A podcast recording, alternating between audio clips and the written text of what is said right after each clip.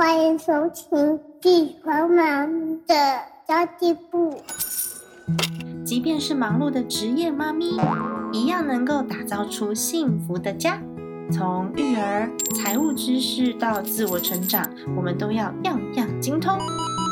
我是精算妈咪 Sandy Two，我会在这里透过自己自身经验的分享，以及访谈各个领域的专家达人，让你跟我一起打造属于我们自己的理想生活。Hello，大家好，我是陪你精算生活、创造理想人生的 Sandy Two。今天要跟大家聊聊的主题是安全感哦。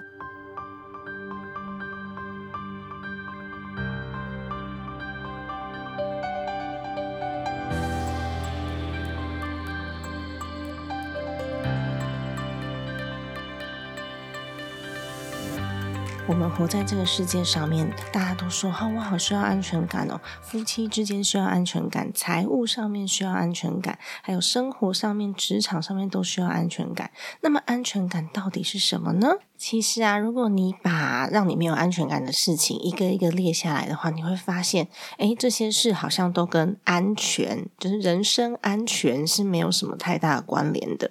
大部分都是因为在担忧、害怕没办法拥有，或者是担忧、害怕会失去，都是未来的事情哦。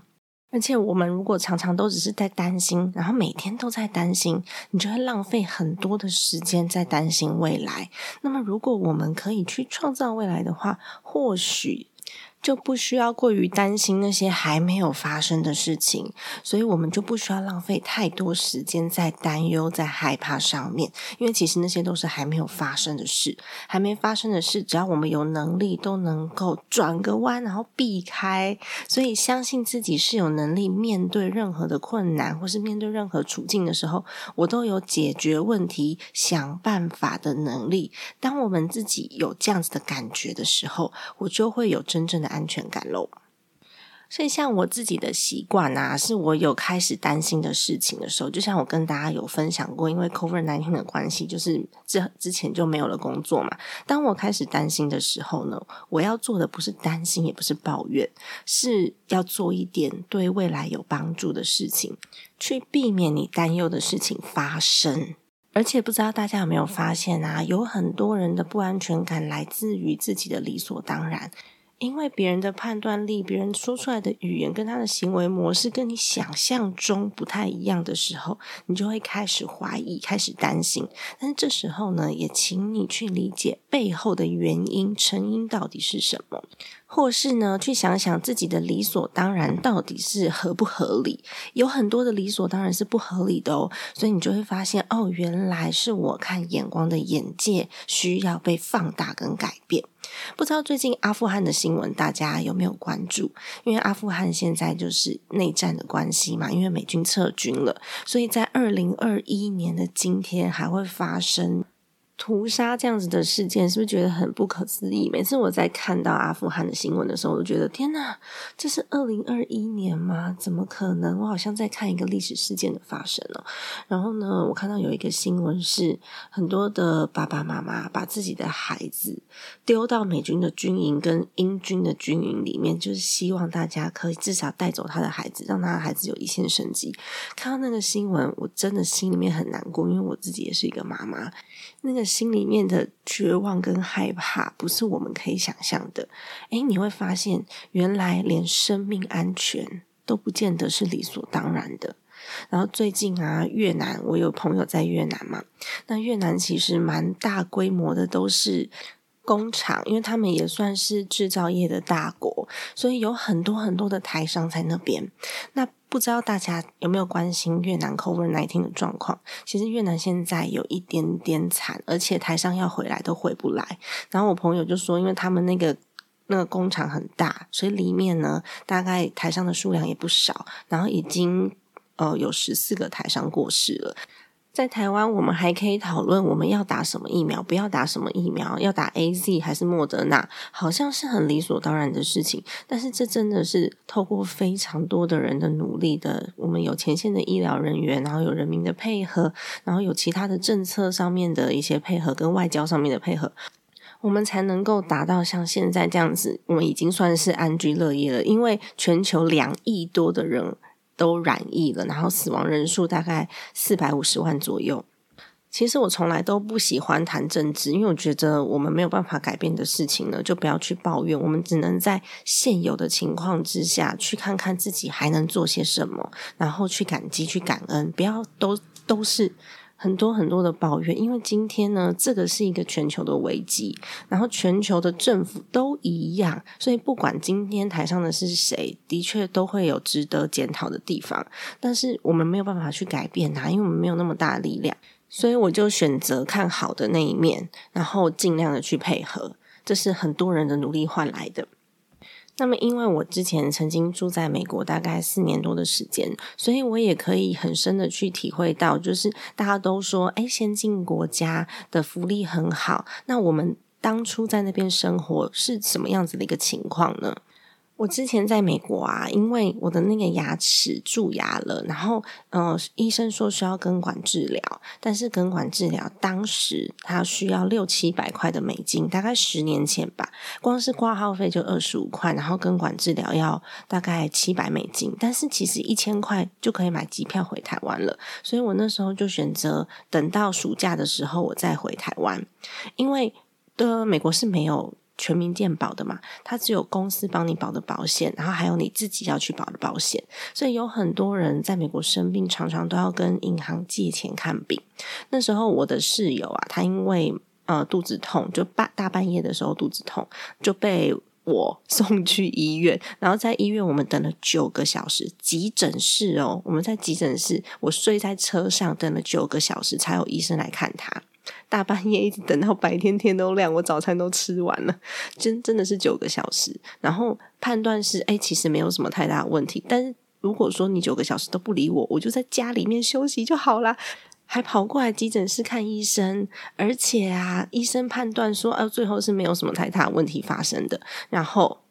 那个账单的金额大概在八九百之间美金哦。而且医生还让他等了九个小时，没有接受到治疗，然后还要付这个账单。而且如果我们生病在美国看医生的话，光是挂号费，一般挂号费就是二十五块美金，然后他会给你药单，你要自己去药局买药，那些药都超贵的，会贵到你舍不得吃药。这就是为什么美国的成药这么多的关系了，所以大家都干脆去买成药吃一吃，他们不敢随便看医生的。这也就是为什么在国外保健食品这么盛行的原因了。大家都想预防胜于治疗，不然到时候 看个医生就破产。那你就会想到啊，台湾当初在推二代健保的时候，真的很多人出来滋滋滋的抱怨，当时的二代健保也是就是加个一点九一趴而已。然后我有朋友，因为他是美国公民嘛，然后住在加州。那时候他是我楼下的邻居，一个男生。我跟他太太蛮熟的，所以我们都会互相，比如说哦，一三五你做饭，二四六我做饭，然后我们一起吃饭。他的薪资在美国算是还不错了，他一个月大概四千多美金。但是呢，他光是缴税，什么个人所得嘛，像我们的话就是个人所得税嘛。但是美国是有州税，然后联邦税，然后还有四零一 k，就是他们的退休的这个费用，然后再加上社会安全税、联邦医疗税，然后在加州哦，他那些税金叭叭叭缴一缴。加上他是有太太的，所以他是可以节税的，他还要缴到三十个 percent。而且其实加州政府也不是这么有钱，虽然他是大州，然后他那一年的退税单，他收到了一张加州政府的借据，他没有拿到退税，他拿到一张借据，说啊这个税以后会再还给你。是大概世界上面发生很多的状况，我们身在台湾真的无法 想象诶然后大家知道台湾到底有多安全吗？如果你去过法国，去过意大利。去过西班牙，你就知道，如果你把手机忘在桌上就离开，大概三秒钟它就不见了。然后你的包包一定要背在衣服的里面，千万不要背在衣服的外面，因为呢扒手非常多，而且最喜欢观光客了。当我们认识的世界越大的时候，你就会发现你的心胸越宽阔，因为真的什么事都有可能发生。那么今天谈论的是安全感嘛？如果你的人身安全去跟阿富汗比较，去跟越南比较，那如果说在呃生活上面周遭的安全，你跟法国、意大利、西班牙比较。那缴税的时候，我刚刚那个例子拿出来听一听，你就会发现我们过得其实还蛮好的。那有很多人会说啊，那是因为别人的福利很好啊，他们国家政策福利很好，所以才需要收这么多的税金。不过呢，他们也花了大量的税金去养。一些蛮有争议的人，例如说他们的吸毒犯很多，他们会供应毒品给这些吸毒犯。为什么？是因为呢，他们吸了毒之后就不会出来作奸犯科，可以降低犯罪率。当然，当中有一些规范在啦，不是说啊，我真的就是给你毒。但是蛮多人出来抗议说，为什么你要拿我缴的税金去买毒品，然后给这些人吸毒呢？还有，为什么你要拿我缴的税金去给那些不出来工作、好手好脚不工作的人补助这么高？其实也都蛮多争吵点的啦。以上的案例只是要告诉大家说，我们总觉得身边一切习以为常这些事物，其实呢，只是因为我们觉得理所当然而已。当我们渐渐习惯身边的这一切都是自然发生的时候呢，常常我们就会忘记满足跟感恩。所以在定义安全感上面呢，我自己觉得啦，我们身边其实没有什么发生什么很危险的事情，除非我自己觉得危险。那么，其实安全感就是你愿意去看到它比较好的那一面，然后愿意去欣赏、去呃去认认知到自己所拥有的有多少，然后不要去计较那些现在还无法得到的东西，你就会发现哦，原来我自己可以给我自己安定的感觉。它就是一个感觉而已。而且很简单的一个道理啊，你的注意力放在哪里，你的成就就会放在哪里，你这个感受就会放在哪里。我举一个案例好了，那个夫妻相处如果要和谐的话，我就是拼命的看他的优点，我把所有的注意力都放在他的优点上，我不要把注意力放在他的缺点，因为这个世界本来就是这样。如果你注意到的世界它是美丽的，它就是美丽的。那如果你总是去注意缺点，然后把那个缺点无限放大的时候，你就是帮自己在找麻烦，因为每个人都一定有缺点，每件事情都一定会有缺点。如果说你把所有的注意力放在这些缺点上面，然后你很在意、很在意，越在意，他这些缺点就会伤害到你。我们自己就会脑补出很多 不是事实的事情来伤害自己。如果你要有所安全感，你要觉得幸福，那你就可以去引导你自己的注意力跟专注点啊。我看见的幸福的事情很多很多的时候，那时候我就会把我的不安跟恐惧压过去了，因为我看见的幸福，我看见的快乐，我看见的美好，这个感受呢，已经把我的负面感受压制过去了。财务安全感也是这样哦。我说的是财务安全感有一个“感”字，为什么？因为财务安全它是一个数字，是我只要不会饿死的那个数字，我等我可以达到目标的数字，我算在那边，它就是一个安全线。但是安全感是人去定义的，它是你内心去寻求的。不是外在的人事物可以给你帮助的哦，所以其实呢，财务的安全感跟财务安全是不一样的事情。安全感呢是你自己的感觉，但是你的感觉就算很好，假设你现在哦，我觉得我好像很有钱，但事实上钱包是空空的，那随时有危机发生的时候，你都会。没有办法去解决问题，或者是我明明就存了一大堆的钱，然后我明明就已经被动收入已经有了，建构足够了，然后我主动收入也不错，但我还是觉得我不够，我还是没有安全感。这时候我就会鼓励你，先就财务安全的目标去做出一个真正财务安全的方法，然后把它 SOP 化。然后你要知道你的目标在哪里，你要如何才能达成目标？那如何去设定财务目标的这个细节的部分？如果大家有兴趣的话，可以参考我的课程，我会把它放在连接处。因为毕竟要设定目标，它是有非常多步骤的，不是三言两语就可以讲完的。但是安全感就可以哦，我们可以经由自己内心的练习去达到安全感。首先，第一点就是把专注力放回你现在拥有的事物上面，练习观察你身边有的所有的幸福小事，然后每天把它写下来。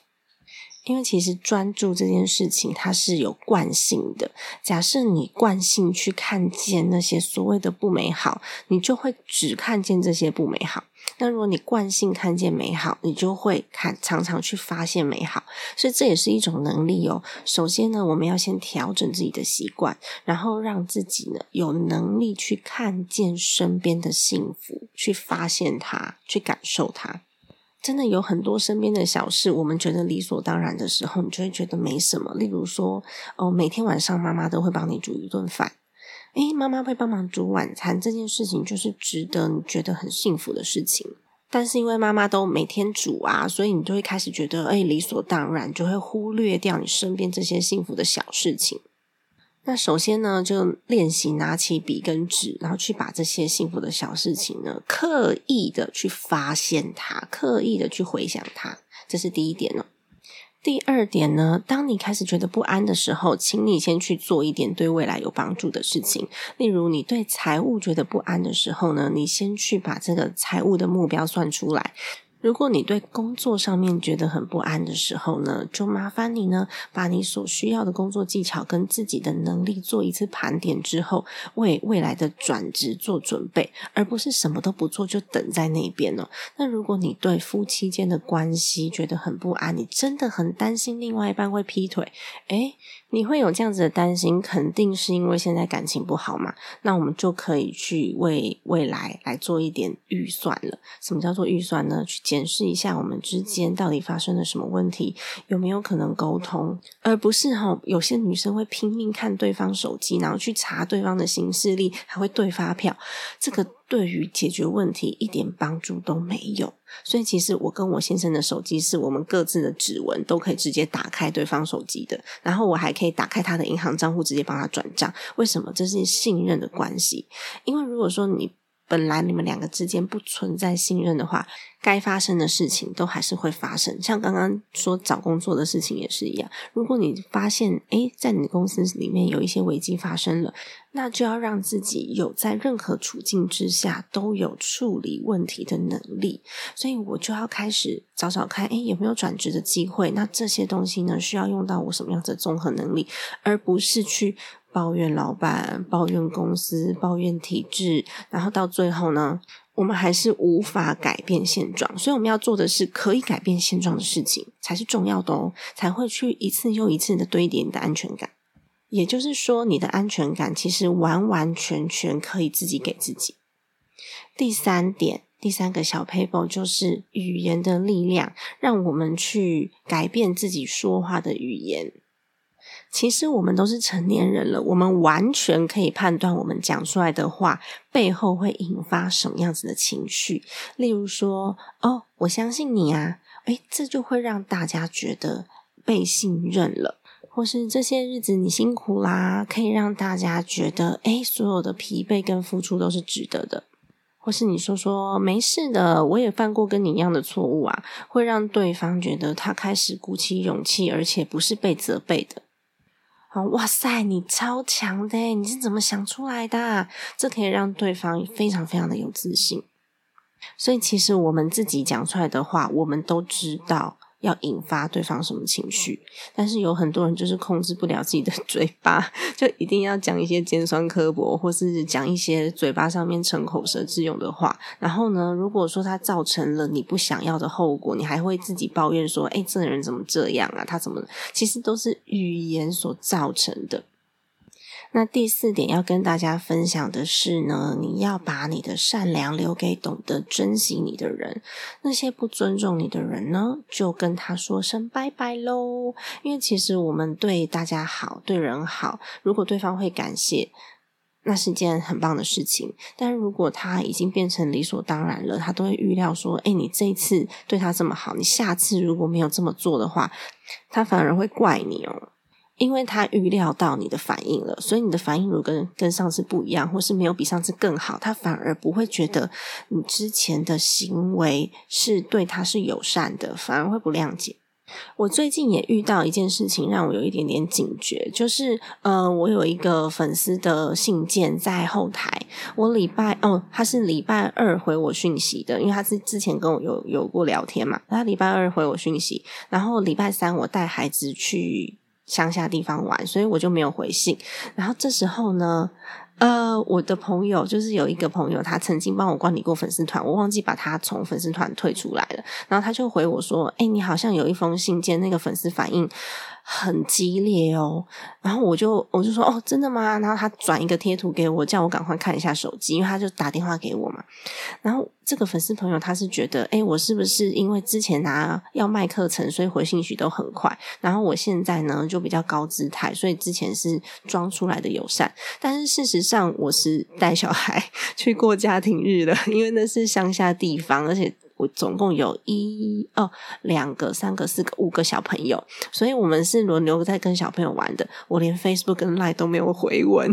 那这件事情跟粉丝事后沟通之后，他也觉得自己的反应过度了啦。但是其实我觉得这个我不是一个抱怨，它是一个存在的事实。他这件事情让我有所醒思，就因为我之前啊常常都会我看到有讯息，我就我就立刻就回了，甚至我会跟粉丝聊天，如果我有空的话。但如果它变成常态，大家就会觉得，哎，我都会上去聊天，这是一件很正常的事。但其实我有时候真的很忙，我不是故意的，我也不会二十四小时都在线上，是刚刚好电脑在前面。然后或者是刚刚好我有空，我就会跟大家往来。那有时候是吃饭时间聊聊天，但是因为这个习惯，让大家觉得，哎，我是不是要立即回讯息才是一件正常的事？但其实立即回讯息不是件正常事，尤其是我现在有的时候，那个找我的人会变多。那只要找我的人一变多，我就不可能跟大家一直在聊天。那我要分享这个事情，不是负面情绪哦，而是遇到事情之后我的看法跟我解决问题的态度。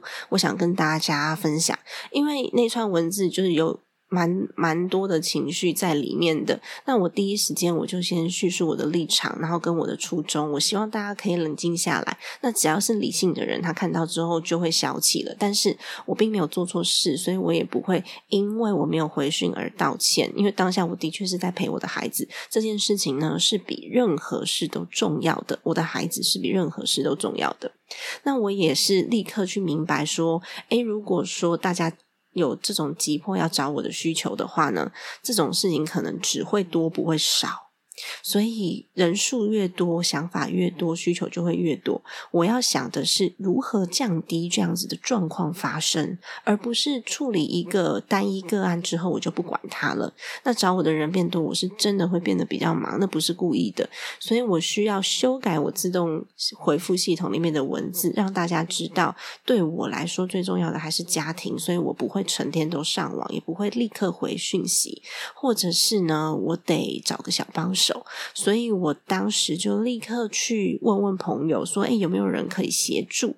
那这时候，我朋友公司的粉砖编辑，然后我朋友说：“哎，他还有空，他可以帮你稍微顾一下，然后看我愿不愿意用实心的方式来聘雇他协助管理。”这样一来，我去做其他事的时候，因为我有的时候也会有演讲，我也会需要写稿，我会需要录音，我是需要工作，而且我还是另外一间公司的顾问，所以有那个算是上班吧。我们还需要开会，而且我有公公婆婆，然后爸爸妈妈，还有孩子，还有老公，我也会需要煮饭。所以如果粉砖只有我自己一个人在管理，的确有的时候会漏掉。那是否即刻就需要用聘雇的方式多雇一个人进来管？这可能就是我想要思考的下一阶段会发生的事情了。